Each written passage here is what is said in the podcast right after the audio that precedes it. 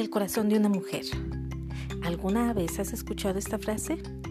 El corazón de una mujer debe estar tan perdido en Dios que un hombre que quiera buscarlo deberá buscar a Dios para encontrarla a ella.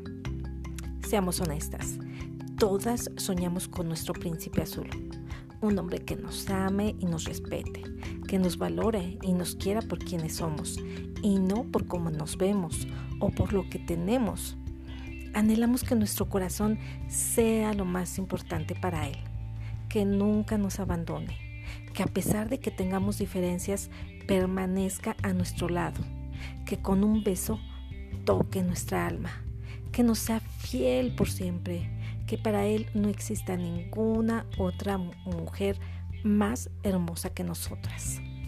Un hombre que nos cuide y que desee formar un matrimonio lleno de paciencia y amor.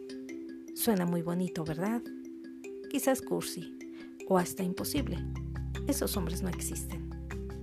Déjame decirte algo. La única manera de que todo eso pase es buscar un hombre que tenga temor de Dios. Pues el principio de la sabiduría es el temor de Dios.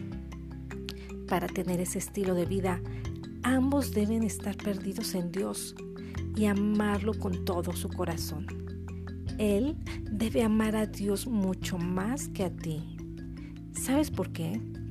Si ama a Dios, el Espíritu Santo lo guía en todos sus caminos y gobierna su vida.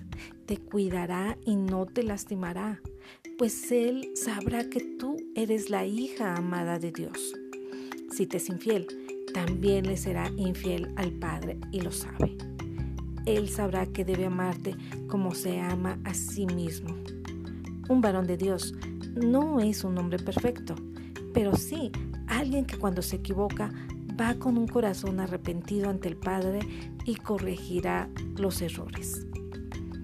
Una mujer que está perdida en el corazón del Padre solo podrá ser descubierta por un varón de Dios. Y tú le descubrirás a Él porque al meterte en la profundidad de Dios puedes ver las cosas como Él las hace, perfectas. Un hombre que busca a Dios podrá ver las cosas sobrenaturales. Le permite discernir tu corazón y será la razón por la cual te amará, por tu corazón. La felicidad propia no depende totalmente del otro, pero el hecho de que la quiera para ti significa que tiene un compromiso real por buscarla poniéndote en un lugar prioritario.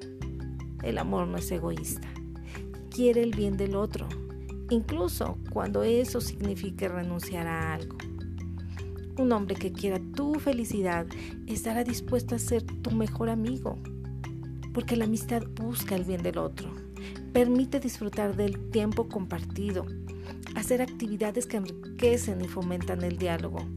Además, genera buenos recuerdos y fortalece la confianza y el conocimiento mutuo que son esenciales para una relación de amor saludable. Así que, asegúrate de que tu corazón esté totalmente perdido en Dios. Prepárate para ser la ayuda idónea para ese varón de Dios. Y ahí, en medio de su presencia, se encontrarán y se unirán. Salmos 37:4 Deleítate a sí mismo en el Señor y Él concederá las peticiones de tu corazón.